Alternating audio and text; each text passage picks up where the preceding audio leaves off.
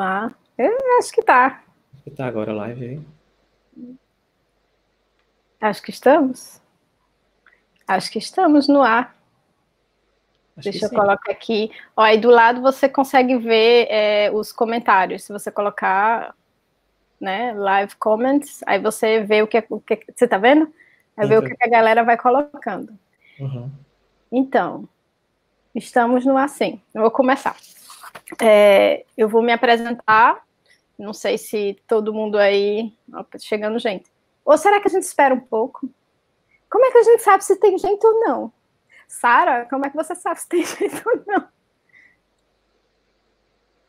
Enfim, vamos supor que tem mais do que Raquel aí, olhando a gente. É. Porque é, acho que a gente nunca, nunca chega na hora, né? A gente tá bem no horáriozinho assim. É, Mas enfim.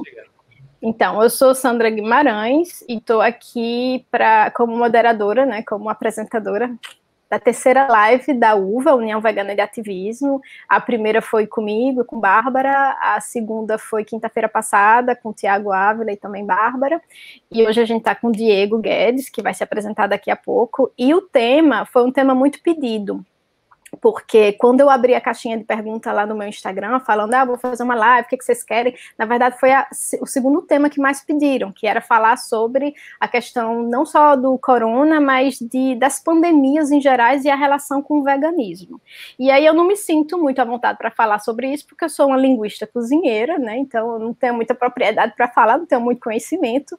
Só que a gente tem a sorte de ter um amigo querido, Diego, que é médico e que é vegano também e que é infectologista. Então, é a pessoa ideal para falar com a gente hoje, né?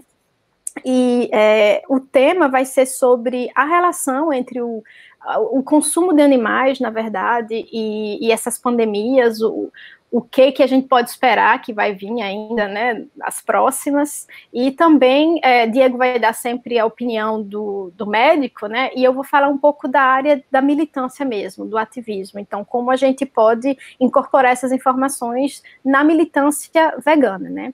Então, antes de passar a palavra para ele, eu queria só falar que eu estou em Paris, na França, hoje é o, o dia 40 da quarentena, a gente está realmente na quarentena, na quarentena de verdade, né?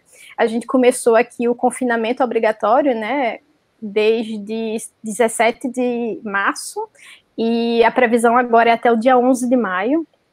A França foi muito atingida pelo corona. A gente já passou dos 22 mil mortos né, oficiais, só que a gente não tem os, os dados exatos, porque um terço dessas pessoas morrendo aqui estão nas casas de repouso e ainda a gente não tem todos os dados, né?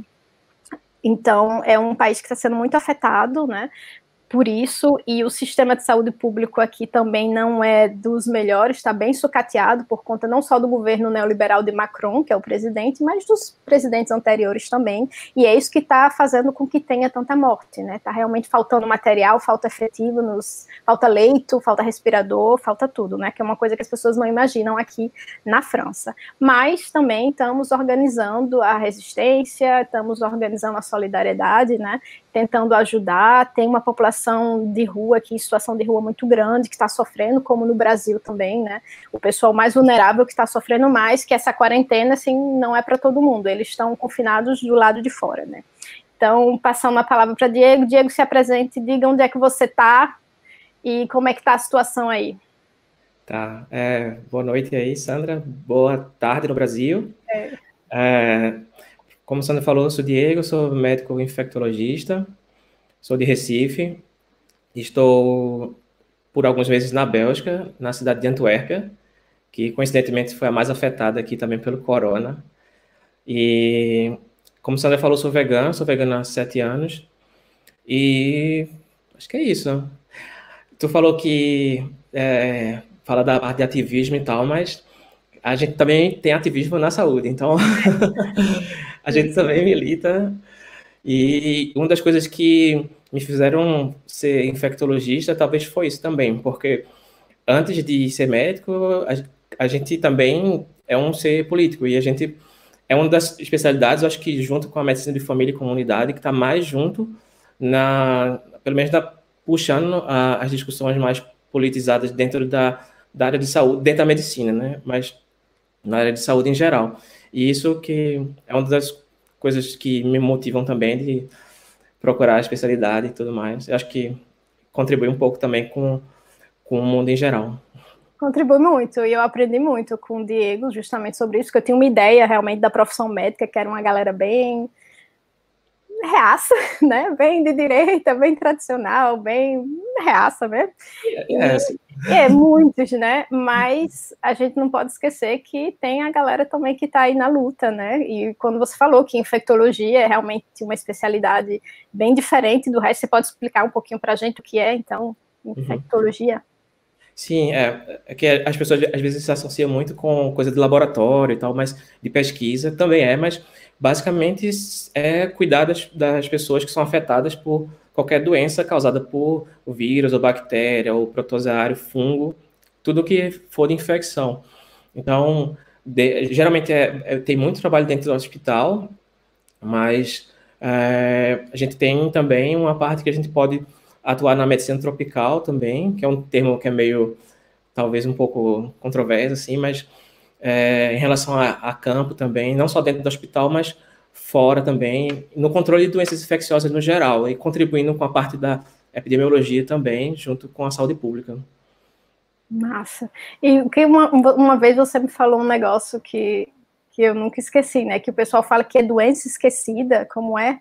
Ah, sim, da, das doenças negligenciadas. Negligenciadas. É, não, e, e, que eu sempre falo também, e que eu sou, também estou como professor na, na, Federal, lá em Pernambuco, no campus Caruaru, é, e é legal que o nome é Núcleo de Ciências da Vida, então, para quebrar um pouco dessa questão de doença, e a gente fala da doença negligenciada justamente por isso, na verdade, é, na minha opinião e de vários colegas também, são pessoas e são lugares negligenciados e não doenças.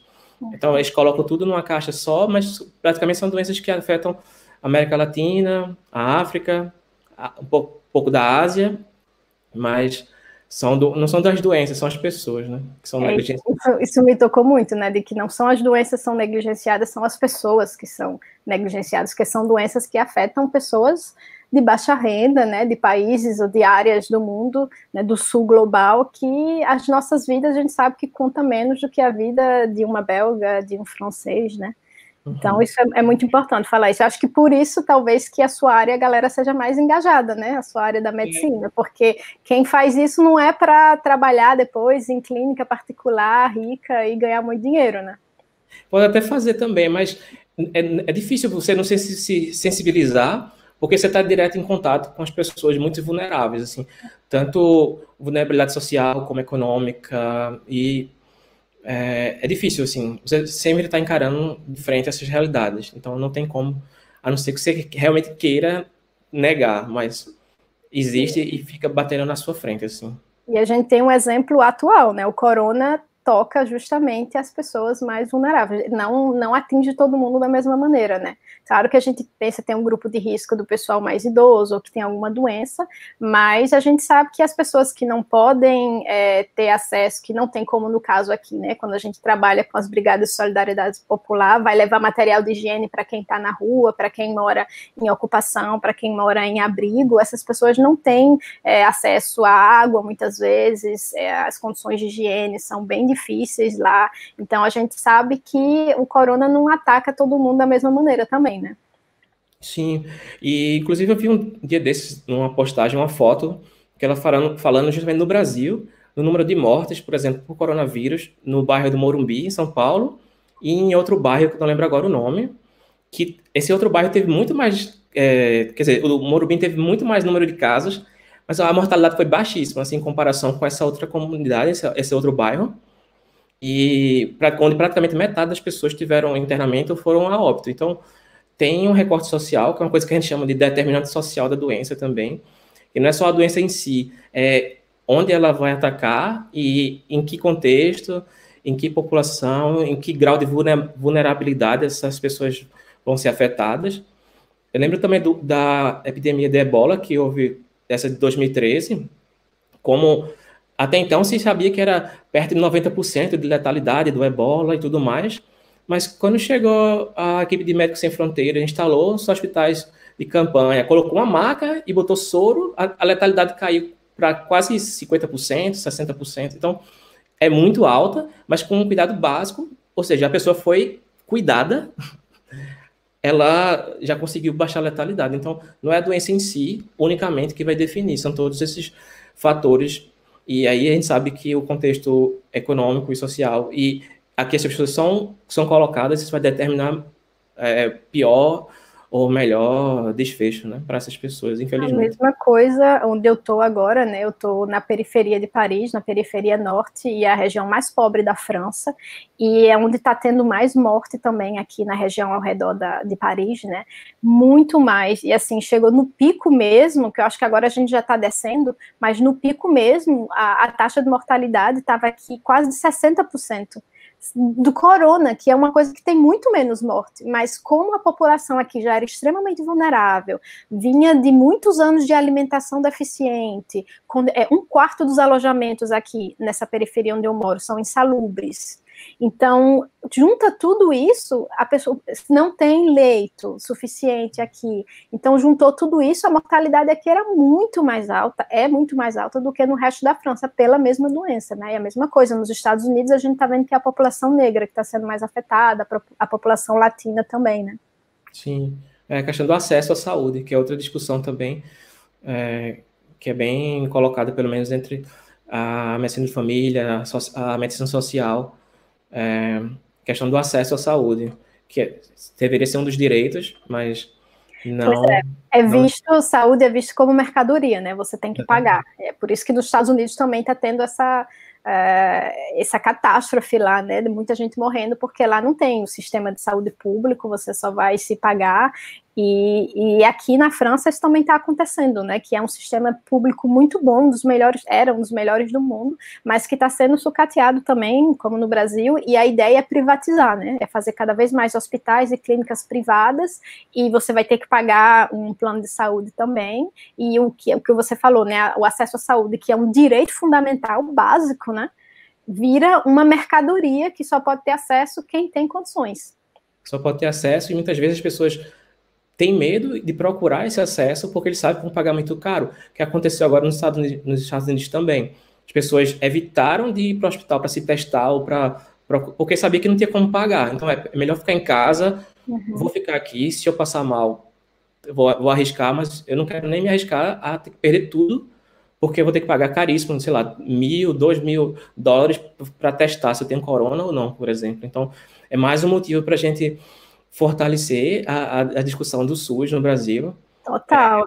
É, sem ele, a gente estaria totalmente é, é, é na maior desgraça, assim. Então, ele já está bem sucateado, cada vez mais sendo mais retirado financiamento, mas mesmo assim, a gente ainda consegue ter uma resposta boa Exemplo do último epidemia do Zika vírus, como a resposta foi muito boa, tanto de pesquisa, só que tudo é público. É universidade pública, hospital público, então, centros de pesquisas públicos, como a Fiocruz, por exemplo. Então, sem isso, o Brasil estaria muito, muito pior.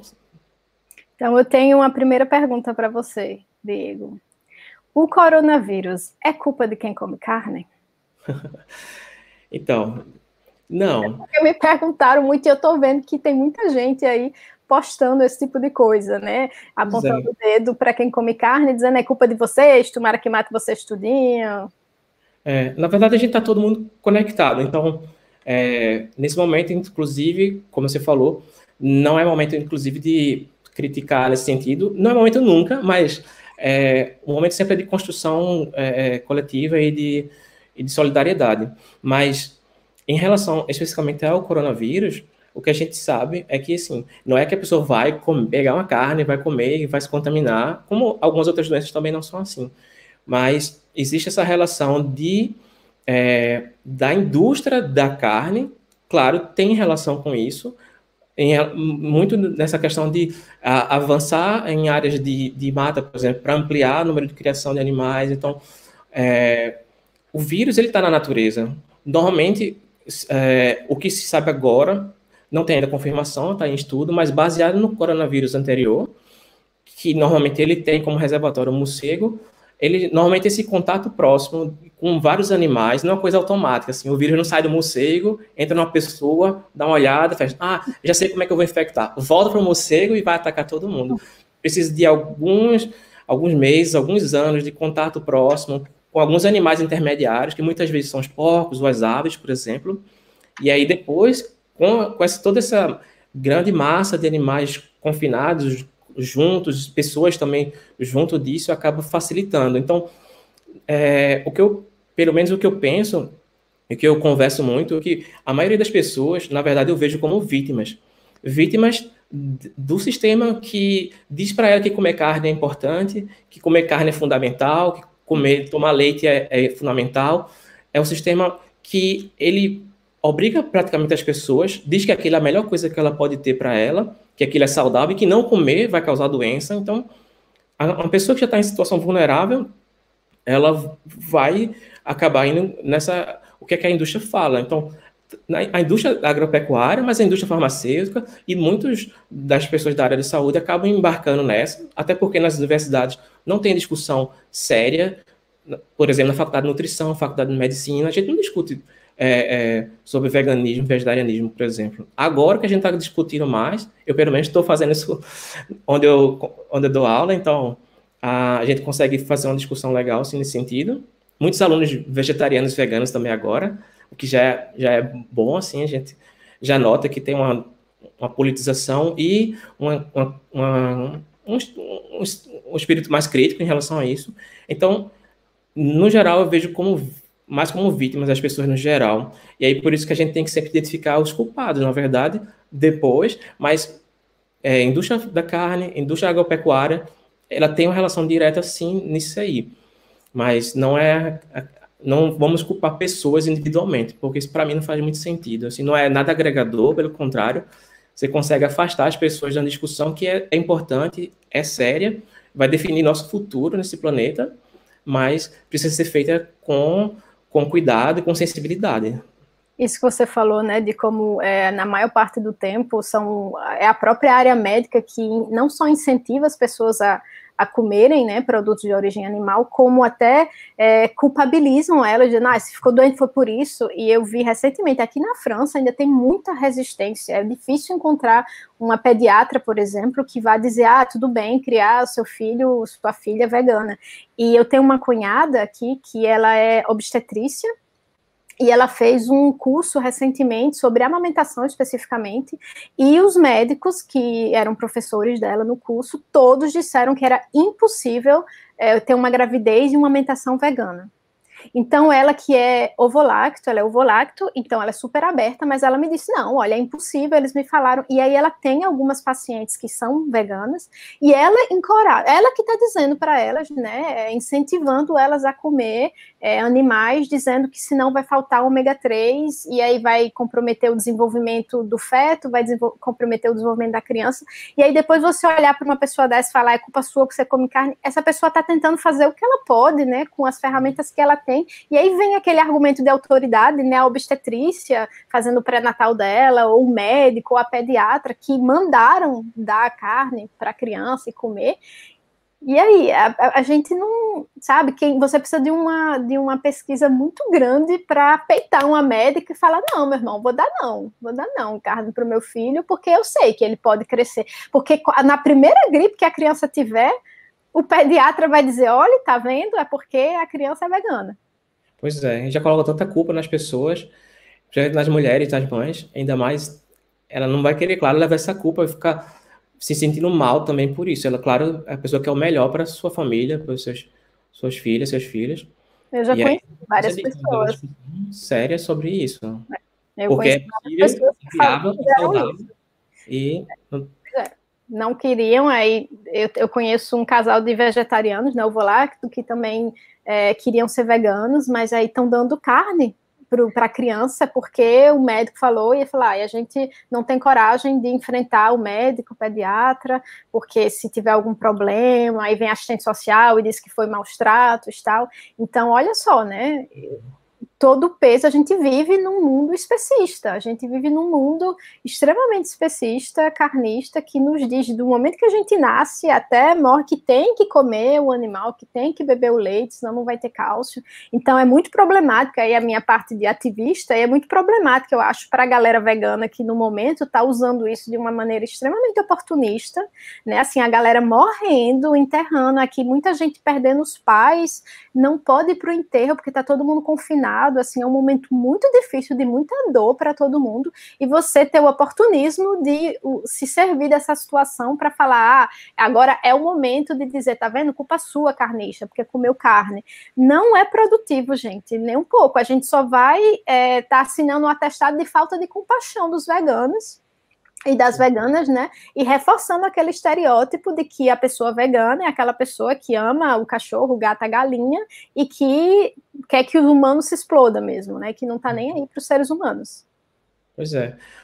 E é isso aí, como você falou, assim, não tem que ter sempre cuidado e saber o momento de de fala sobre isso. Pois é, eu acho que agora não é o momento, né? Só vai ser uma falta de empatia da gente falar isso, né?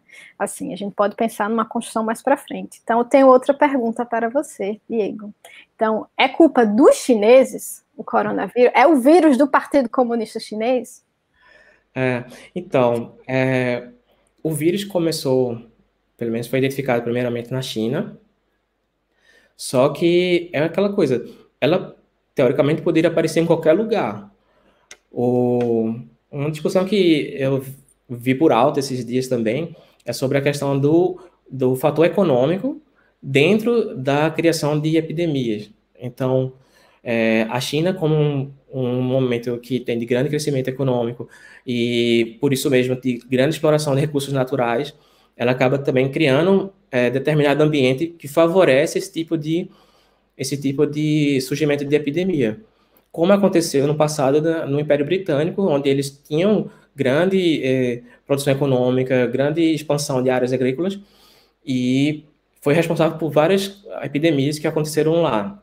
Então, ele apareceu primeiramente na China, e ainda se tem, está se fazendo ainda a o estudo em relação a exatamente de onde veio, se realmente foi algum animal ou não, mas a China apareceu na história por outro, vários motivos e não primariamente sociocultural, por exemplo, que é o que muitas vezes as pessoas acabam querendo taxar ou juntar tudo numa coisa vírus chinês como fosse uma coisa menor. Então, assim, fecha as portas para a China, chinês não é bem-vindo mais.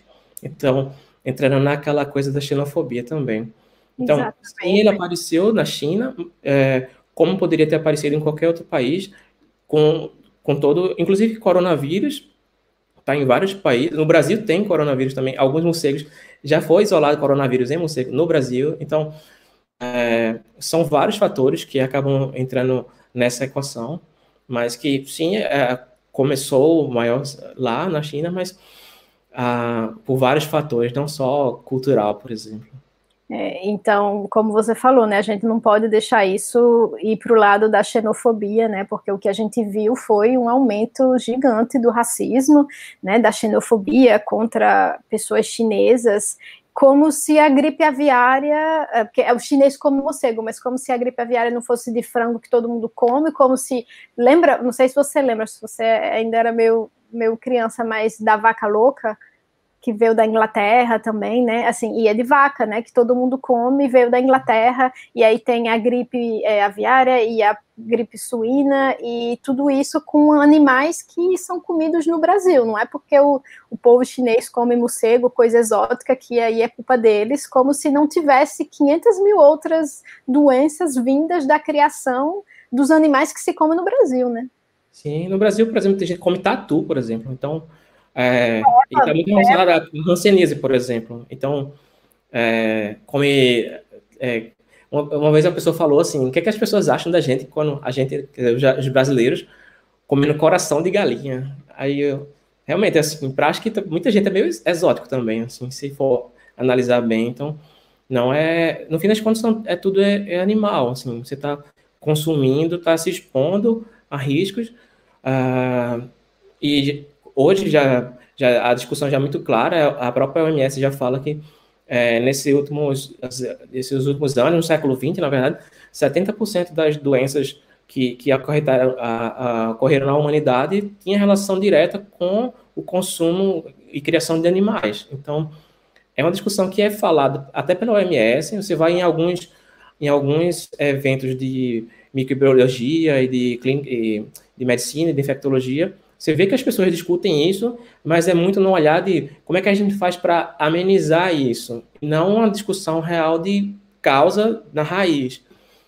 Então, até porque entende-se que tem toda a questão de bater de frente com uma indústria muito poderosa, que financia vários governos, financia deputados senadores, como é no Brasil, por exemplo. Então, bater de frente com essa indústria e com toda a mídia junto é difícil, mas é necessário. Então, como eu tinha falado também, é o nosso futuro que vai ser determinado a partir do que a gente debate hoje, o que a gente milita em relação a isso hoje. Então, é, é deixa, isso. Deixa eu ler aqui dois comentários que se juntam, né? Adriana Pessoa falou: 70% das enfermidades surgidas desde a década de 40 são de origem animal, né? E alguém falou mais para cima é, que fala é, geralmente eu falo que a indústria da carne causa pandemia por causa do sistema capitalista. Então, são duas coisas muito interessantes, acho que a gente pode terminar mais para frente nisso, né? Como falar de uma maneira que seja realmente com respeito, sem é, individualizar a questão, nem apontar o dedo para a pessoa que está comendo e falar: olha, isso é do sistema de criação industrial no nível que a gente está vendo hoje, que veio com o capitalismo, que obviamente, né, a gente sabe que o ser humano comia animal antes do capitalismo ser inventado há 200 anos, mas que a gente não criava, não tinha essas criações confinadas no nível que a gente vê hoje, né? O capitalismo que proporcionou essa concentração gigante, né, de animais em fazendas. É, concentração muito grande, concentração espaço pequeno, exposto a antibióticos, que é outra coisa que a gente fala muito, assim, para é impossível você colocar um monte de animal juntinho a todo tempo, sob estresse, sobre um monte de coisa, e eles não ficarem doentes. Então, é mais barato para a indústria dar antibiótico para todos os animais do que tirar um aqui e cuidar dele, como a gente faria com um ser humano, teoricamente. Tem lugares que não faz isso, né? Mas. É, e, assim, é, é outra coisa que, que é falar das epidemias, mas uma das epidemias também relacionadas ao consumo de carne e a criação de animais são a epidemia das bactérias multiresistentes. Uhum. E mata tanto quanto qualquer outra epidemia viral, mas a discussão ainda é pouco, é pouco falada. É, é uma das coisas que a gente também tenta é, discutir e tudo mais, mas sempre acaba na grande mídia. Inclusive, a OMS fala também de redução de antibióticos para uso animal, mas só fala isso, redução, e não discute a causa. E uma coisa também que eu só queria pontuar rapidamente, que a gente discute muito em relação a isso da, das epidemias, das, das consequências, mas a palavra é essa, é consequência ela vem junto do consumo, do uso dos animais para comida, para outras coisas.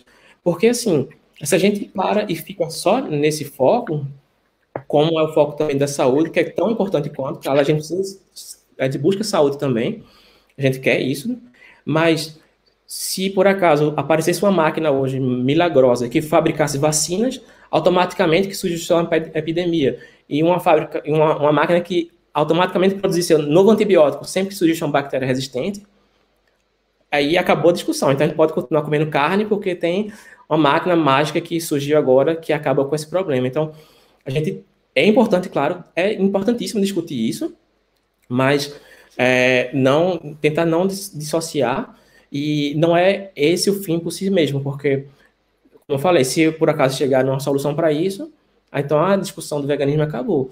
Na verdade, tem a implicação principalmente humana. E eu falo também, às vezes, com os colegas, assim, a gente fala, fala de, de infecção bacteriana, de epidemias e pandemias, e a gente fala da questão do animal por si só, do sofrimento, e primeiro que não é necessário comer, a gente sabe que não precisa disso para viver, e eles querem viver também, e a gente fala, tá, se você não se preocupa com os outros animais, pelo menos se preocupa com os humanos, que é aquilo que tu vai tratar no hospital, no teu consultório, então assim, pelo menos se essa preocupação for verdadeira, então a associação deve ser feita, você tem que estar tá todo mundo conectado, na verdade, não tem como fugir disso. Se você destrói a natureza, destrói os animais, está se destruindo também, assim, em todos os sentidos.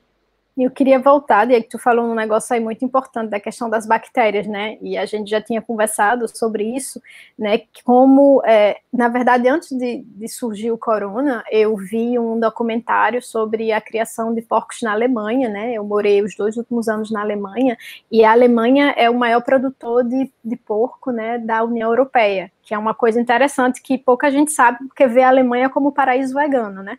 Porque tem muito produto vegano e acha que, nossa, tá lindo, mas é a maior produtora de porco, né, maior criadora de porco da União Europeia e maior produtora de leite da União Europeia. Então, assim, paraíso vegano para quem? Porque para os animais não é. Mas é, eu vi esse documentário sobre a criação de porcos lá, e lá já está tendo um problema muito sério com uma bactéria que está resistindo a todos os antibióticos que a gente conhece e que já contaminou uma parte muito grande dos criadores de, de porco lá né, na Alemanha. Então, assim, a gente acompanhou no documentário, né, ver várias pessoas que criam, que chegam no hospital com essa bactéria que infecta a pele, vai comendo a pele e não tem um tratamento ainda. Às vezes conseguem com alguma coisa, mas acaba voltando. E assim, e, a, o documentário dizia, e vai ser cada vez pior, porque a quantidade de antibiótico né, que a gente dá para os animais, é, já estamos dando muito mais antibióticos para os animais de abate do que para os humanos doentes. Isso é. já é um fato. E aí vai para a água depois, né? Contamina, vai para o lençol freático. E o que me deixou mais é, revoltada foi ver que as pessoas que moravam perto da, da, das criações, né? Acabava que só por comer elas plantavam e aí o antibiótico ia para a terra, ia para a água, ia para a terra, elas plantavam, comiam e essas pessoas também acabaram adquirindo essa bactéria algumas. E aí você fica, pô, é muito injusto, né? Eu tô aqui vegana né, pra, pra, pelos animais, pela libertação animal, e vou pegar uma super bactéria dessa do cabra que está criando porco, né? Você não precisa nem comer o porco, não precisa nem criar o porco para chegar em você. E eu acho, eu achava que isso assim é, é o maior perigo que vai vir por aí, né? E a gente fala pouco disso. Fala pouco. Tem as estimativas de para 2050 de 10 milhões de mortes assim relacionadas à falta de tratamento para bactérias multiresistentes. Então, você falou com a maioria e a maioria mesmo, assim, é 70 a 80% de todos os antibióticos que são usados no mundo é para os animais não humanos. Então, e muitos deles são, é, são os mesmos antibióticos que a gente usa nos seres humanos. É o mesmo antibiótico. Então, é, se a gente não, não tem uma discussão séria em relação a isso, com certeza vai ser muito difícil. O Brasil já tem também, inclusive foi até em Natal, na tua cidade, é, teve alguns casos alguns anos atrás de uma das bactérias dessas que não tem antibiótico nenhum. Ah, afetou a, a, vida de uma pessoa lá e tal. Então, no mundo todo já tem isso, e é mais uma das consequências do sistema do agronegócio e do sistema capitalista que é prejudicando a vida do trabalhador. Que, quem está se expondo, como você falou, são eles, são os trabalhadores, são os agricultores, estão se expondo à família, é, sim, é verdade. Você acaba tendo, adquirindo essas bactérias, esses genes de resistência, acaba levando para dentro de casa. De casa você vai, no final de semana, vai levar a produção para a cidade, leva para a cidade. Aquela pessoa que entra em contato leva para o hospital em algum momento, vai visitar alguém, e daí vai. Assim. É uma cadeia muito clara, muito. Já tem vários artigos sobre isso falando. Eles sabem como é que funciona, mas não tem uma discussão em relação a isso, porque vai de contra ao capital. Um dos, outras coisas também, fora você vai pensar na Alemanha, que tem uma, acredito eu, tem uma legislação trabalhista boa. Uhum. Você vai lembrar aí no Brasil. A, quantidade de pessoas que estão, por exemplo, matando boi em matadouros, fundo de quintal. Crianças trabalhando nisso. É, se expondo a todo tipo de violência e todo tipo de, de, de, de agravo de saúde. Outra coisa que é, é considerada epidemia também é a questão de número de pessoas amputadas e pessoas que acabam tendo lesão de esforço, esforço repetitivo nessa linha de, de criação, de, de, corte, de, de, de e tudo mais. E a quantidade de gente com ansiedade e depressão entre os trabalhadores da indústria da carne é altíssima também, muito mais do que qualquer outra profissão que uhum. se tem. Então, trabalho escravo, trabalho infantil, é, amputação de membros, ansiedade, depressão, tudo relacionado com a indústria da carne. Uhum. Então, são, é, são outras que aparecem junto, é, mas são pouco faladas. Quando essa epidemia, que agora é a pandemia, começa a afetar o mundo dito civilizado, a, quest a questão muda de foco, né? Então, afetou toda a Europa, afetou os Estados Unidos, enquanto o ebola ficava restrito a Congo ou Guiné, e não aqueles países lá, a, a coisa ficou assim, é epidemia, mas estamos de olho, não vamos fazer nada. Quando chegou na Espanha e nos Estados Unidos, no instante correram para fazer vacina, fazer tratamento e um monte de coisa. Então, assim, é, é uma discussão que vai além só de consumo de carne ou não, vai, mas é importante ser, ser dita também. Diego, tem um monte de pergunta aqui. Deixa eu. É, eu tenho uma para você especificamente. Alguém perguntou é, como, como que o consumo de carne nesse momento é, pode estar tá, aumentar ou diminuir o risco de, do corona, ou quem está com corona. Acho que estou procurando aqui a pergunta. É, várias pessoas perguntaram o nome do documentário. Gente, eu não me lembro, porque foi numa, num canal franco-alemão chamado Arte. A-R. Pronto, essa é a pergunta para você. Segura uhum. aí. É, o documentário foi num canal chamado Arte, que é esse canal franco-alemão, né? Se escreve como Arte, né? A-R-T-E. E eu não me lembro. É, eu sei que eu assisti é, no site do canal, era em francês, né? Então, francês e em alemão, né? Porque como é um canal franco-alemão, então realmente eu nem sei se vocês acharem, só vocês falarem mesmo alemão ou francês. E aí teve uma pergunta interessante. A Alison perguntou: vocês acreditam que deveríamos pressionar politicamente ao ponto de, de decretar algum tipo de lei que criminalize a utilização anti, de antibióticos em animais de abate? E aí eu queria que você respondesse também. Eu tenho uma resposta, mas talvez a sua seja um pouco diferente. Então, vou começar respondendo Alisson e aí tu acrescenta alguma coisa, depois se quiser, e responde a Flávio Marinho. Uhum. É, é o seguinte, é muito complicado a gente pensar nisso, né, de, de, decretar uma lei que proíba a utilização de antibióticos, porque se dão antibióticos é porque o animal está doente. Eu vou dar um exemplo aqui na França, por exemplo, que é a tudo que é considerado carne orgânica, né, que vem de carne orgânica, leite orgânico, por exemplo, só pode ter o selinho de orgânico se não tiver antibiótico, se não der antibiótico para aquelas vacas. Então, o que, é que acontece? As vacas muitas vezes estão é, com mastite, né, que é uma inflamação das glândulas mamárias que é muito comum na indústria leiteira, né, as vacas terem mastite, mas é, os proprietários, da, né, os, os fazendeiros não tratam as vacas porque sabe que se derem antibióticos para ela, né, vai sair no leite e aí vão perder o selinho orgânico. E aí o que acontece? As vacas sofrem muito mais. Elas são é, vão tirar o leite com as tetas super inflamadas, né? Então, assim, se a gente pensar na questão do sofrimento animal, pode ser até um fator para aumentar o sofrimento dela, se a gente falar não dá antibiótico. Eu acho que seria mais produtivo pensar em, pro, em proibir, por exemplo, a criação industrial, né? Do que proibir, né, proibir confinar tanto, tantos animais é, em lugares tão pequenos. O que, que você é. pensa sobre isso? Tem, assim, já existe legislação. A Anvisa, por exemplo, ela regula o uso de antibióticos. Só que legislação no Brasil e indústria de carne e agronegócio não andam muito bem, assim, é, respeito às leis e tudo mais. Então, assim, é, fiscalização é difícil acontecer e outra coisa é que alguns antibióticos, eles é, funcionam, não se sabe exatamente por que o mecanismo, mas funciona como acelerador de crescimento. Sim. Então, eles usam mesmo para isso. E uma coisa também que você falou, a criação grande de animais, ela acaba que os animais vão ficar doentes. Então, eles acabam dando doses que a gente fala que são doses menores, como se fosse uma profilaxia, para prevenir que eles tenham alguma coisa mais séria, dá para todo mundo. Então, eles não tratam especificamente um ou outro, naquele grande, aquela grande indústria, porque economicamente é inviável para eles. Então, se um morrer, ou dois, ou três, que for, tudo bem, para eles tudo bem, né? É, o que importa é que no final das contas gente vai ter aquela grande quantidade de, de animais mortos para vender.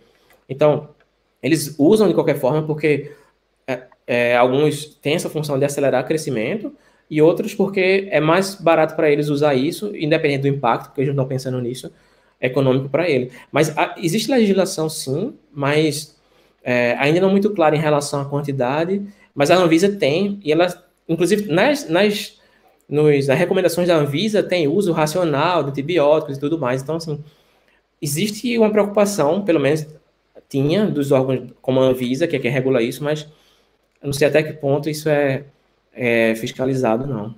Você acha que se fosse proibido o uso de antibiótico, qual, o que, que tem mais chance de acontecer? É, eles deixarem os criadores dos animais sofrerem mais ou eles falar, ah, já dá para usar antibiótico, vamos reduzir o tamanho das, da, né, da, o número de animais que a gente vai criar aqui?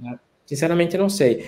É, acredito que eles iriam de alguma forma burlar, mas se realmente fosse assim, eu não vou usar mesmo, é, teria que ter algum tipo de modificação. Eles, de algum, alguma maneira, eles iam mudar, de qualquer forma, o tipo de, de criação, mas uh, eu acho que, mesmo assim, eu acho que para eles ainda ficaria mais barato é, deixar os animais morrerem sofrendo do que... Do que mudar de sistema de produção tema. É, como eu falei, tem um exemplo da indústria leiteira orgânica aqui na França, que eu sei, né, que eles deixam as vacas sofrendo, né, de mastite, não trata, porque é a condição, né, não dá antibiótico para ser orgânico, assim, ninguém aqui deixou de maltratar as vacas porque sabe que não vai poder dar um antibiótico depois. Uhum. Então, Sim. se quiser responder a pergunta de Flávio Marinho, como neste momento do corona comer alimentos de origem animal podem prejudicar a saúde? É, assim, de uma maneira geral, é, não tem uma relação direta do corona agora, pelo menos no Brasil, com a se adquirir corona ou não. Claro, tem essa questão de se vai comprar uma coisa fora, vai vir com potencial contaminação, você tem que ter o cuidado de higienização no geral, mas isso independe se é de origem animal ou vegetal, os cuidados são, são semelhantes em relação à limpeza e tudo mais, mas é, em relação a prejudicar a saúde, não existe ainda trabalho em relação direta em relação a isso, de prejudicar ou não, em relação ao corona, mas de uma maneira geral, por exemplo, alguns laticínios, é, algumas é, pessoas não têm acessibilidade. O que ele falou, o que Flávio botou também, né, que laticínio a gente sabe que aumenta a doença respiratória, produz mais muco também, né? É, algumas pessoas têm mais sensibilidade a isso, ou algum tipo de, de alergias, pode provocar alguma piora, sim. Então, de qualquer forma, é, alimento de origem animal aumenta o nosso estado inflamatório sistêmico. Então, no momento que a gente discute se o corona, o principal mecanismo dele é de uma grande, que eles falam, tempestade inflamatória no corpo, e talvez evitar o consumo de alimentos de origem animal, não sei, estou supondo, não tem estudo ainda, nem sei se terá, mas supondo que poderia aliviar de alguma forma a uma infecção mais grave. É difícil sair estudo nesse sentido, viu? Porque não vão gostar dos resultados. Pois eu... é, mas que, mas que as, os alimentos de origem animal, de uma forma geral, são muito pró-inflamatórios, assim, isso, é, isso já é fato. Eu acho que já é uma, uma resposta boa, né? Isso de, mas é, é interessante, né? Como até na área de pesquisa, eu sempre quis entender como é esse negócio de pesquisa médica que recebe da indústria encomenda de pesquisa e aí de repente sai é, pesquisa dizendo que colesterol é ótimo para a saúde, que manteiga é maravilhoso, que comer carne faz bem, que o ovo é o maior exemplo, né? Que o ovo foi tão. Falaram muito mal do ovo uma época, voltou com força total à moda, que no último ano, eu acho que aumentou o consumo de nos últimos anos, né, o consumo de ovo aumentou de 95% no Brasil, porque agora é um alimento saudável. Então, como é que funciona aí esses negócios? Por que, que tem tanto médico, tanta médica fazendo pesquisa aí, é, patrocinada pela indústria da carne? Conta pra gente. É, no Brasil, até onde eu sei, é mais vantajoso ser trabalhar, de qualquer forma, não na pesquisa, pelo menos dos médicos. Então, basicamente, a pesquisa é feita em instituição pública. E nesse sentido, a gente ainda tem sorte, que são poucas, pelo menos as pesquisas em doença infecciosa, que são financiadas muito fortemente por, por indústrias como de antibióticos ou de indústria da carne. Mas isso, claro, existe. Por exemplo, a, muito relacionado à indústria de alimentação, como você falou, né? Eu estava falando mais da, da parte de, infec de doença infecciosa, até porque são doenças que afetam mais a população mais pobre, que são aquelas negligenciadas que a gente falou. Então, assim, basicamente, o interesse é do próprio governo de que se pesquise para isso, para poder diminuir um pouco, pelo menos, o impacto na sociedade. Mas existem essas pesquisas, uma parte da indústria farmacêutica também investe nesse sentido, e a indústria da carne também muito fortemente. É isso, na verdade, como você falou, precisa de alguém com autoridade para poder justificar qualquer barbaridade. Então, assim, se você faz uma coisa que é claramente maléfica, já é provada que faz mal, matar um ser vivo, torturar e tudo mais, um monte de doença já associada, mas precisa ter, é, assim, eles não podem falar por eles mesmos. Então eles precisam pagar alguém de qualquer forma, e aí sempre encontra alguma pessoa de ética e tudo mais para poder é, ah, tá ouvindo ainda? Desculpe, eu não me encontro. que isso? A indústria da carne entrando aqui.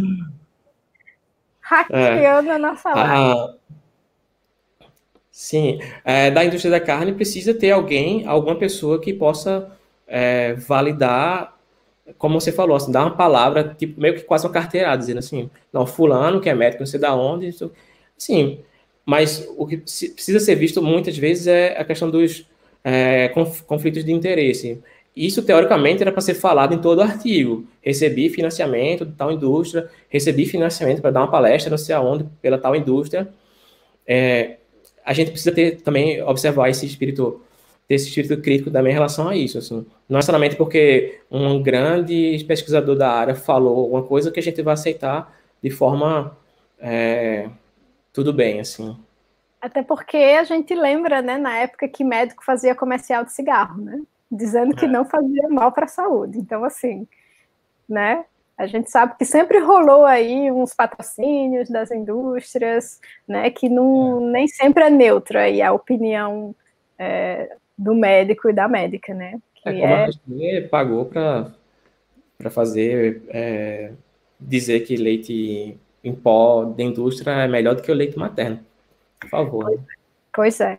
Então, a última, a última pergunta para você, que o tempo já está aqui passando, é quais são as próximas pandemias, não sei se dá para prever esse tipo de coisa, se vocês aí na área de infectologia se reúnem ao redor da mesa com um cafezinho e fazem previsões aí para ter uma balinha de cristal para ver o que, é que vai vir. Mas assim, sabendo, vendo o que aconteceu nos últimos anos, né, o tipo, os tipos de vírus e bactérias que a gente teve, os tipos de doenças, e vendo também o modo como a gente continua tratando a natureza, né, você falou que né, a coisa do corona, que a gente invade é, as florestas e acaba liberando os vírus que estão ali dentro, ainda mais no momento atual, né, que a gente sabe que a, o desmatamento da Amazônia só aumenta e depois da, da, do começo da, da pandemia, né, aumentou mais ainda. Então a gente pode esperar que vai vir mais coisa por aí. Tem como prever, mais ou menos? Você sabe o que é? Tem como se proteger também? É, a proteção acho que é combater a indústria da carne. a gente se unir para isso. Boa. Boa. Mas é difícil prever. Uh, como ninguém. É, as pandemias, as epidemias, elas sempre vão existir. E, e o que a gente é, consegue prever, por exemplo, o Brasil hoje, é, esse desmatamento todo em área da. Uh, entrando na Amazônia, por exemplo, isso é, já se sabe que tem aumento de casos, por exemplo, de malária, de febre amarela e, e outros vírus que estão lá na, na na mata, na floresta, e naquele equilíbrio normal deles, isso pode acontecer em algum momento, esse equilíbrio ser perdido e começar a ter esses pulos que a gente fala de, de vírus passando para outros animais, depois animais, outros animais passando para a gente. Prever é difícil, pelo menos até onde eu sei. É... Mas a gente sabe que vai vir mais, né? Que o Covid-19 não é o último.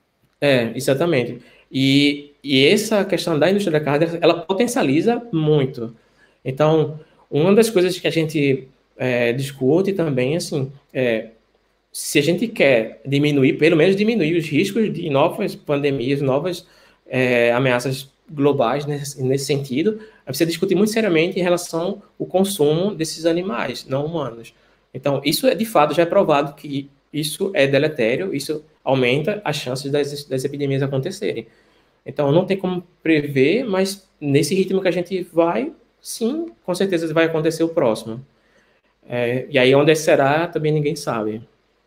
Então, eu acho que aí é um bom é um bom gancho para a gente encaixar o, a militância vegana, né? Porque a gente falou no começo que não é o momento para falar disso, né? Não, não é que não seja o momento para falar disso. Eu falei que não era o momento de culpar as pessoas, de apontar o dedo né, e falar é culpa de quem está comendo carne, é, é, culpa de vocês, espero que mate vocês tudo, ou fazer aquele post, né, do, do Instagram com um animal numa gaiola dizendo, ah, tá achando ruim a quarentena, tá achando ruim ficar em casa, pensa nos animais, porque as pessoas não estão, no momento, as pessoas estão lutando pela sobrevivência, né, tem quem está em casa aí só no, na quarentena, só fazendo home office, mas tem também quem perdeu seu emprego e que não sabe como vai alimentar a família e que está no maior perrengue, que tem alguém doente da família, então não é o momento que essa pessoa vai acolher essa mensagem de maneira positiva, mas eu acho que sim, é, a gente precisa falar disso, como você falou, tá tão ligado, não tem como a gente negar, né? Não tem como negar a questão da criação de animais do jeito que a gente cria, né, industrial hoje, o consumo crescente de animais, a quantidade gigantesca de animais não humanos que a gente come hoje, e essas bactérias, essas pandemias, esses vírus que chegam. Então a gente precisa realmente falar disso. Sim. Precisa mostrar às pessoas essas, essas ligações e vai ser um argumento a mais, né? Como você falou que quando você fala com o pessoal da área médica, ah, se você não liga para o animal, pelo menos pensa no seu paciente, né? Que se continuar comendo o animal desse jeito vai ficar doente. Então acho que é um argumento até para falar para as pessoas assim, ah, você não não, mas vai chegar em você isso, né? Como eu falei, né? Na Alemanha, a questão do excesso de antibiótico nas fazendas de criação de porco, as pessoas que não comem o porco acabam sendo contaminadas também, né? Acabam desenvolvendo essa resistência ao antibiótico do mesmo jeito, porque vai para o lençol freático, vai para a terra, vai para tudo. Então, é uma maneira muito importante e necessária, né, de abordar a mensagem, de de trazer a discussão vegana para um meio que não seja só o nosso, né, para mais além, porque é uma coisa que diz respeito a todo mundo, né? Não tem como você falar é a sua escolha pessoal se a sua escolha pessoal está afetando todo mundo. Sim. Pois é. E aí, eu, às vezes, eu acho que ah, muitos colegas acabam, como aquele filme do Chaplin, né, do Tempos Modernos, tá lá consertando só o, aquela, consertando o paciente, consertando as coisas que naquele momento é importante, tem que fazer, mas lembrar que existe todo um contexto. Lembra como, por que, que a pessoa chegou no hospital? Por que está tendo uma epidemia? Por, qual é o mecanismo todo disso aí? Qual é, qual é a conexão? Então, é, é, importante a gente sempre discutir isso, assim, pensar no todo. E é, o, o, a epidemia agora não é um fenômeno isolado, assim, ela tem todo um contexto, assim, ela é uma das coisas do grande fenômeno chamado é, indústria animal também, assim. Então, se a gente agir, como você falou, está todo mundo conectado, assim, todo mundo sofre junto, mais ou menos, de acordo com o grau de privação de direitos ou de, de, de econômico e tudo mais.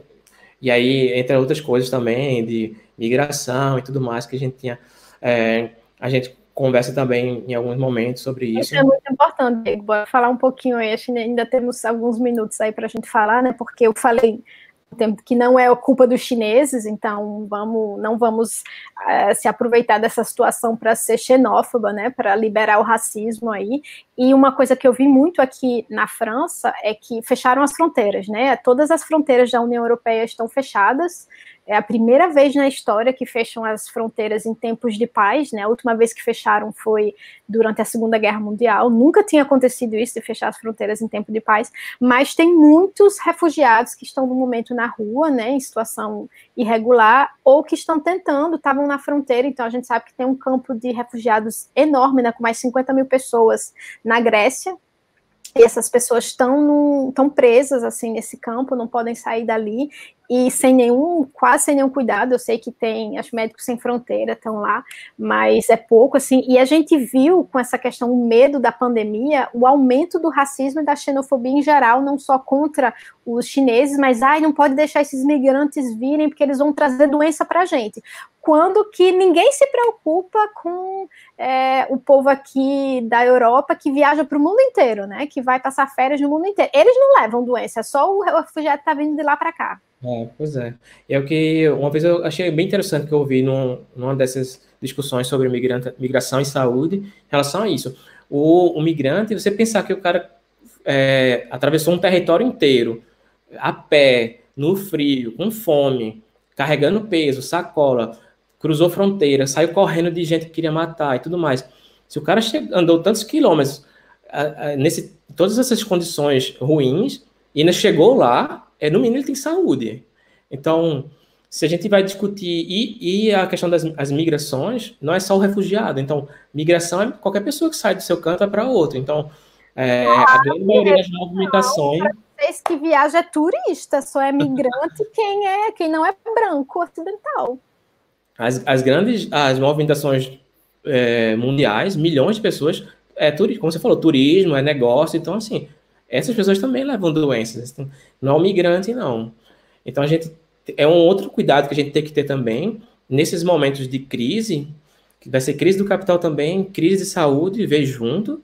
É, cuidado com esse discurso também de xenofobia, é, discurso de fechamento de fronteira e outra coisa, não é, não perdemos não perdamos de vista é, essa questão de, do uso do medo e da, da, doença como mais uma forma de controle social das pessoas e de autor, autoritarismo, ainda mais em, em momentos como a gente vive no Brasil com esse tipo de governo. Então, é, e as pessoas da, da, saúde em geral, é, é, que muitas vezes vão estar é, naquela discussão inicialmente, epidemiologia e tudo mais, com, com toda a razão, tentando conter a, a espalhamento de epidemia, tentando ver se bloqueia os casos e tudo mais, na maior boa intenção, mas acender o alerta de toda a sociedade também, nesse sentido de até que ponto é o controle realmente da doença, até que ponto vai ser controle social, e isso aí não pode perder de vista também, não. É como a, a, as meninas do Outras Mamas falaram, que o veganismo não é tudo, realmente não é tudo, e nesse, nesse caso é uma parte importante, e a gente precisa é, tá, tá ligado nesse sentido, assim. A indústria da carne afetando todo, todas as pessoas, e indiretamente agora dando mote para ações mais autoritárias e xenófobas e fascistas, no fim das contas. Né?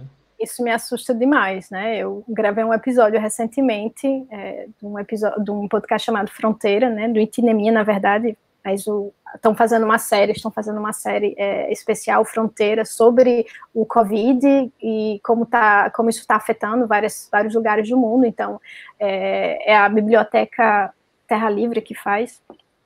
E é muito bacana, porque você tem militantes anarquistas do, que estão em vários lugares do mundo contando, né? E aí, na, no, no episódio que eu participei, eu falei aqui da França, e exatamente você falou assim: o controle social, o autoritarismo, as políticas fascistas, sabe? A gente vê aqui, por exemplo, na França, né? Hoje tem multa se a gente sair, se, se você não respeitar o confinamento, já está de 175 euros a multa, mas pode subir até 375, eu acho. É, e se você levar três multas consecutivas na quarta, você é preso. E já teve várias pessoas presas né? Porque só que assim já teve absurdos de pessoas em situação de rua levar multa por não estar respeitando o confinamento. Mas onde é que essa pessoa vai se confinar? Uma pessoa que está morando na rua. E já teve caso de é, pessoa morador de rua, né? Pessoa em situação de rua de ser presa porque levou várias e teve dois casos aqui na França de pessoas em situação de rua que depois de ter sido presas morreram nas mãos da polícia, né? Foi levado para a delegacia, e aí as pessoas tudo é, apoiando, né, assim, não, porque é a saúde de todo mundo. Atualmente a gente tem que ter uma autorização para sair de casa o governo tem um modelo, a gente imprime e fala, eu, fulana dos Anzóis, moro no lugar tal, tô saindo, e só pode sair se for para comprar produto de primeira necessidade, remédio, prestar socorro a alguém que precise, a gente ainda pode fazer uma hora de exercício por dia se for perto de casa, e sair e passear com o cachorro uma vez por dia também pode. E aí você fala o que, que você vai fazer, uma dessas coisas, assina, coloca a data e a hora, e aí tem controle, já teve mais milhões de controles de polícia, já teve quase um milhão de multas dadas desde o início do confinamento, né, em 40 dias, mais de um milhão de multas, quase um milhão de multas dadas, e aí a polícia te pega na rua, você mostra o seu papelzinho, fala que está indo para o lugar tal e tal, só que agora, faz, faz um, alguns dias, o governo lançou uma versão um aplicativo, na verdade, para você não precisar imprimir. Só que o que, esse aplicativo faz? Ele vai traçando todos os seus movimentos. E eles estão incentivando o governo, não, todo mundo tem que baixar o aplicativo. Gente, é melhor, né? Não precisa imprimir e tal. Só que é um mecanismo de controle, né? Você vê para fica tudo fica tudo registrado, né? A partir do momento que você baixa o aplicativo, fica tudo registrado e ele registra inclusive as outras pessoas que você encontrou que tem o mesmo aplicativo e se você tiver é, o, se você pegar o corona, manda uma mensagem para todas as pessoas que você encontrou nos últimos 14 dias. Então, assim, é um mapeamento para onde você vai, que horas, com quem você fala, que horas você você recebe uma mensagem falando, ó, você encontrou Diego, é, dia tal, hora tal, ele foi testado positivo com corona, então se liga aí. Mas isso tudo vai ficar lá no, nesse banco de dados, né? A polícia aqui na França está usando drones para patrulhar as pessoas. Passa drone aqui em cima da cabeça da gente, falando, vá para casa, é o confinamento, assim, é coisa de black Black Mirror, sabe? Tá um negócio. E assim, a gente sabe que a partir do momento que é, essas, essas ferramentas são desenvolvidas, que garantia a gente tem que elas vão embora depois que a pandemia passar? Nenhuma, né? Zero. Porque a, se a gente aprendeu alguma coisa com a história, que se tem uma tecnologia aí para fuder com a gente, eles vão aplicar, né? Se é possível fazer, eles vão fazer, sabe? Então, isso é muito assustador, muito assustador para to tá todo mundo com bastante medo aqui, assim tem metade da população está com mais medo do corona do que dos drones da polícia, e a outra está com mais medo aí do autoritarismo do que do que do corona, né? E o pior é ver gente no Brasil, né, que apoia que não tem que prender mesmo, gente, em período de pandemia, que que responsabilidade do governo é pegar uma pessoa, prender e mandar para uma prisão cheia de outras pessoas, né? É, Olha, não, é o momento é, é isso assim, é, a gente tenta esperaria-se que fosse um momento de mais solidariedade, mas o que está se mostrando é o contrário, né? Cada país fechando e não quer saber a comunidade europeia mesmo, a União Europeia falando, a União Europeia é só para a economia, porque quando chegou a Itália começou a morrer o povo lá e tudo, assim, cada um por si, meu amigo. Acabou a União Europeia. Então, acabou o mercado comum, então cada um fecha na sua e pronto, assim. E a mesma coisa você vê na, na, no, dentro de cada país, é isso, a solidariedade que as pessoas em situação mais vulnerável, isso é até uma coisa burra, né, das pessoas, é, dos, dos dirigentes, dos governantes, você vai, em vez de você poder, é, é, pelo menos naquele momento, dar um, dar um lá, dar uma coisa temporária para aquela pessoa em situação vulnerável, você expõe mais ainda aquela pessoa à, à doença, mas no fim das contas a gente entende, porque é uma escalada mesmo de governos que não se importam com as pessoas e muitos governos autoritários, como no Brasil agora vem aumentando, né? então a vida das pessoas vale menos do que ou de algumas vale mais do que as outras, ou e dos animais menos ainda. As então... pessoas que estão morrendo aqui, sendo presas e morrendo nas mãos da polícia, são vidas que, de todo jeito, para o governo francês não tem valor, né? Então. É, e nesse momento da epidemia, é, esperaria-se o contrário, né? Pelo menos nesse momento, assim. Você vê, não, é a Venezuela precisando de ajuda e é, nada, nenhum perdãozinho de nada, todo mundo embargado, Irã precisando também é, de ajuda, assim. Nem no momento que a gente, todo mundo está conectado, todo mundo vai sofrer junto, está sofrendo junto, nem assim as, os governos dão uma trégua. Então, não esperar nada mais do que isso, não. Assim, a gente precisa realmente é combater esse tipo de. A primeira indústria da carne aí, e também todo o sistema que financia isso no fim das contas. Né? Sim. Então, isso de, de solidariedade, eu acho que é, é, é, extremamente importante, né, no momento, isso de não sair dizendo que é culpa nem de chinês, nem de refugiado, nem, né, nem aceitar essas políticas autoritárias, porque achar que é para nos proteger, não é, gente, nunca é, não confie no governo, não confie na polícia, eles não querem o nosso bem, mas é, eu que sou militante da esquerda radical, a gente fala muito de internacionalismo, né, que é o contrário do que a União Europeia está fazendo no momento, né? Que é cada um possível fechar suas fronteiras e ainda rouba máscara, né? Assim, ainda fica roubando as máscaras uns nos outros, né? Cor bonita, eh, pirata aí, os governos pirata, mas de, de solidariedade, eh, de internacionalismo, né? De, de, ser solidário com os outros países, mas com a luta dos outros países. Mas eu acho que, por exemplo, no meu contexto atual aqui na França, a, o internacionalismo significa estar tá do lado dos migrantes é isso, é dos refugiados, das pessoas que estão tentando entrar aqui, que, como você falou, atravessaram o mundo a pé, sofreram, fugindo é, de coisas horríveis, de atrocidades que a gente não pode nem imaginar, e aí chega aqui na fronteira, o, a polícia, a Frontex, né, a polícia da fronteira da União Europeia, atira, né, mata, coloca em campo de, né, em campo, em prisão, na verdade, e é uma coisa que a gente precisa lembrar, né, dessas pessoas mais do que nunca no momento. O internacionalismo é isso também, né, solidariedade com os migrantes, com os refugiados, e saber que de todo jeito, gente, vocês até, a gente falou isso várias vezes durante a live, mas está todo mundo conectado, né? Eu acho que se a, a, lição do corona é essa, né? Tá todo mundo conectado, então não tem como você ter esse, esse egoísmo aí, né? De dizer, não, é só o meu. Vou... Ninguém está seguro enquanto tiver alguém em perigo. Né? A gente sempre fala que ninguém está livre até que todas sejam livres, né? mas também ninguém está em segurança enquanto o outro estiver sendo exposto a um perigo. Né? Então vamos lembrar disso. É, e o exposto, no fim das contas, é sempre aquele trabalhador mais vulnerável, aquela pessoa que está lá derrubando mata para ampliar a pastagem, aquela criança está lá dando uma retada na cabeça de boi para matar, pra, como acontece no Brasil ainda. Sim, é violências que a gente nem imagina. Pois é a gente acha, normal, normaliza, né? Desde uhum. que eu tenho aquele churrasquinho no final de semana, ou aquela minha carne, até qual o preço disso. Agora a gente tá vendo um preço, mas que sempre vai vir, já houve isso, vai tá tendo agora, vai ter de novo se a gente não discutir de forma séria e realmente não, não combater isso aí. Pois é, então acho que para terminar a gente pode lembrar isso, né, gente? Nosso, na nossa militância vegana, vamos apontar para os erros do sistema, ao invés de individualizar o problema ou apontar o dedo para alguém, falar é culpa do chinês, do migrante, de quem come carne, do Partido Comunista, o vírus comunista. Vamos né, vamos apontar, aproveitar a, a oportunidade, não é nem a oportunidade, gente, é até horrível, mas assim, a quando acalmar um pouco as coisas, a gente precisa se preparar, porque, como você falou, vai ter muitas outras que vão vir, né? Então, a gente precisa levar esse debate ao maior número de pessoas possível, expor isso tudo, da questão, tanto da questão do desmatamento, que entra nas florestas e que vem vírus e que cria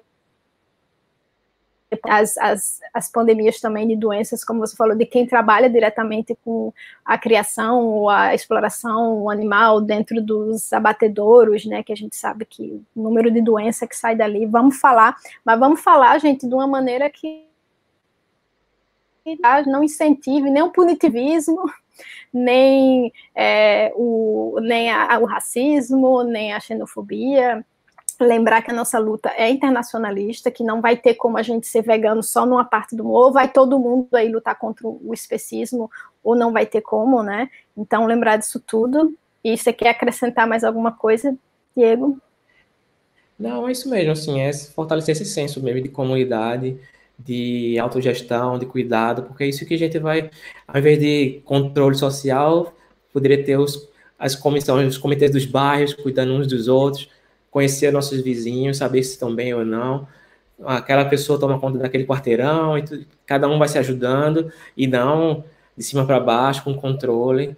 É, é, uma das formas também de discutir saúde pública, é essa questão de ciência de comunidade. E é isso, assim. E discutir. E o veganismo entra junto também, assim. Não vejo outra, outra, outro tipo que se dá um, um veganismo para todos, todo mundo, todos o que é uma grande comunidade, então assim, a gente não vai estar tá, a gente tem que cuidar um dos outros e o veganismo só ah, traz isso. Se não for isso, para mim não não faz sentido assim. Né?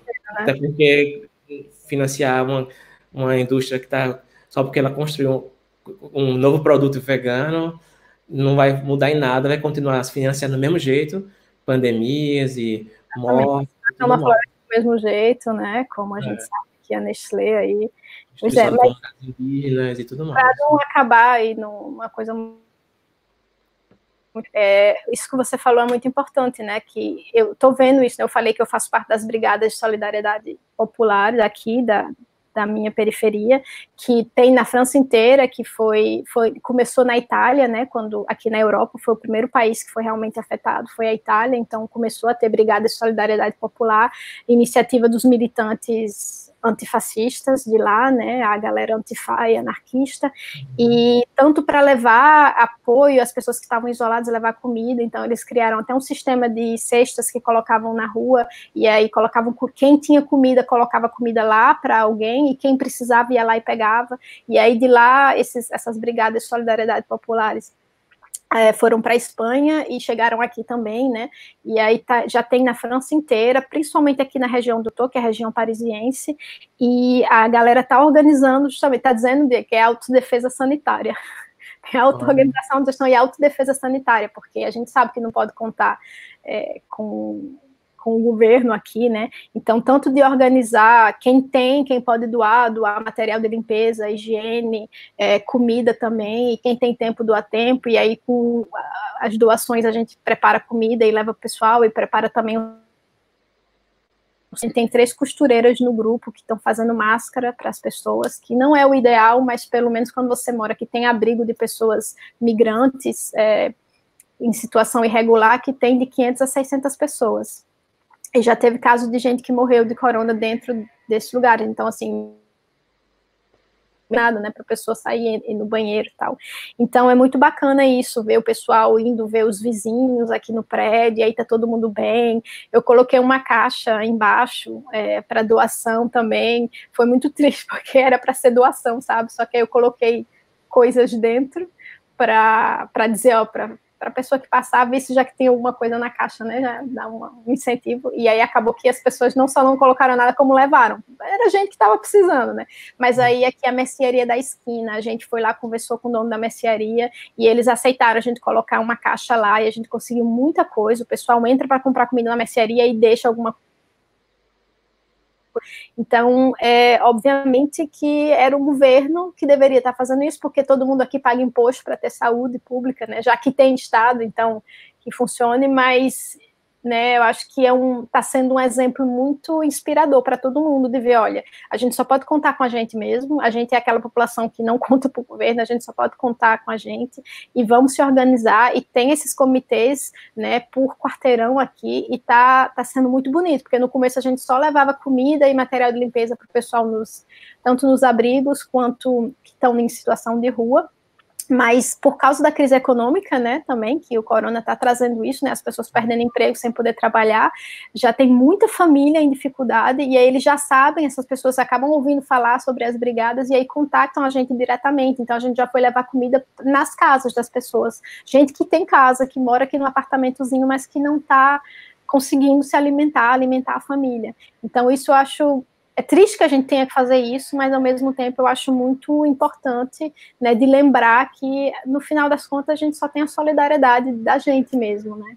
Sim. É, lembrar que isso vai passar também, mas vai, vai vir mais. E precisamos estar juntos nisso aí e não esquecer a, a, a ideia de é isso mesmo, assim, é nesses momentos lembrar que é preciso a gente estar conectado e precisa é, saber de onde vêm as coisas, assim, então lembrar a origem das coisas, da, e saber quem a gente tem que quem é quem a gente precisa combater, né? Tem que ter claro é, isso aí. Quem são os nossos inimigos e quem são os nossos aliados, né? Quem está do lado da gente nas barricadas. É. Então é isso, gente. Muito obrigada, Diego, por ter Obrigada, vindo. Foi massa. Participado. Espero que vocês tenham aprendido. Ah, notícias da Palestina, gente. outra live, porque agora a gente já está aqui. Gente, a gente está na Europa, tá tarde aqui, viu? Para vocês não tá tarde, não, mas para a gente já está tarde. Então, vou, vou deixar aí a dica, então, para talvez uma próxima live, viu, Priscila, falar sobre a Palestina, porque é muito textos aqui, o contexto ocidental aqui do norte global, né? Eu estou na França, você está na Bélgica, a gente falou um pouco do Brasil, mas da Palestina já é outro contexto, né? Que é uma ocupação militar, então já é outras coisas. É. Então, boa noite, boa noite, viu? Sara, muito obrigada. Sara está aí dando um apoio técnico. Boa noite, obrigada por todo mundo que participou também. É, é valeu todo mundo que está aí. Espero que. Se cuidem, em casa, se vocês puderem, lavem as mãos e, e vai passar. E comam comida, não comam animais. Tchau.